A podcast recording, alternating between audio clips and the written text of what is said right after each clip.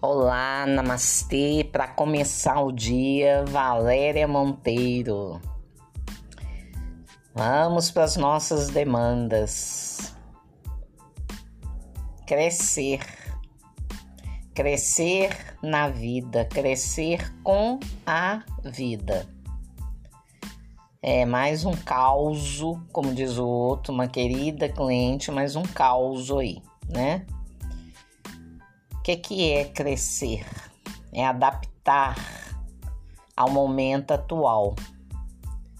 Já falamos que o poder está no momento presente, no hoje, no agora. Então nós temos que acompanhar, não dá para ter 30 anos, cabeça de 15, ficar atrás de papai e mamãe, vai se assumir, vai cuidar da sua vida. Né? Então tem que adaptar. E cabe aos pais na infância e adaptando a criança à idade dela, àquilo que ela dá conta. Então precisa ter isso, adaptação. E nós temos que adaptar aos fatos, às situações, à nossa demanda. Tem que adaptar. Estamos aqui temos compromisso com a vida, com a nossa vida. É claro, interagindo com a vida do outro dentro dos limites permitidos, porque não dá para carregar a vida do outro com a gente, nem do marido, nem da esposa, nem do filho. O filho já é adulto.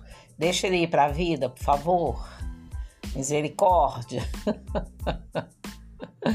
Ai, ai. Ai, meu Deus, já falamos de simbiose, né? Quando um tá ali, ó, emaranhado no outro, né? Um não deixa o outro respirar, não deixa o outro caminhar, tem que estar tá junto, né? Grudado, deixa de fazer, né? As coisas que gosta, porque, ah, meu marido, senão meu marido vai começar a sair com os amigos e daí? O que, que você tem a ver com isso? A vida é do marido, cada um que cuide de si, cada um que cuide do seu compromisso, da sua fidelidade. Tem que adaptar, gente. Tem que ser feliz e deixar ser feliz. O outro ser feliz, a maneira dele. Depois vocês se encontram. A isso eu chamo de maturidade na relação. Não quer ficar ditando normas e regras de como o outro deve respirar. Ah, vá caçar o que fazer. Uai, eu, hein? Não é assim que vive, não? Gente, meu Deus do céu, se a própria vida, se a própria vida nos tirou o controle, né? Esse quadro aí catastrófico aí da pandemia aí, né? Ninguém sabe de nada, ninguém pode dizer nada disso, não tá nada nas nossas mãos. Por que, que você acha que tem o direito de tirar o controle da outra pessoa? Eu, hein? Cuidado aí, que acima de você tem autoridades e autoridades com as mãos bem grandes né? Deus, as mãos de Deus pesam na nossa cabeça. Se a gente tirar o direito de ir e vir do outro, cuidado. Presta atenção na sua vida. Vai juntar aí as coisas que você precisa aí fazer por você. Vá à caça daquilo que você precisa, daquilo que você sabe que merece que é para você, porque solução tem para tudo. Então vai buscar o que te pertence, vai para o seu lugar de pertencimento. Se é namorada, vai para o seu lugar de namorada, sai da, do lugar da mãe dele, para de dar ordem.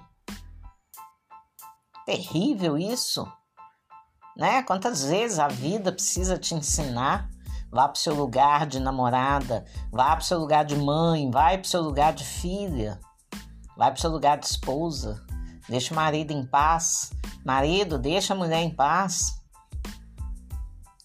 Para de fazer da sua mulher a babá, sua empregada, vai cuidar da sua vida. Vai fazer o que você precisa fazer. Vamos deixar a preguiça de lado. Vamos fazer o que precisa ser feito. Se são cinco dentro de uma casa, os cinco precisam contribuir com aquela casa para que ela entre em ordem.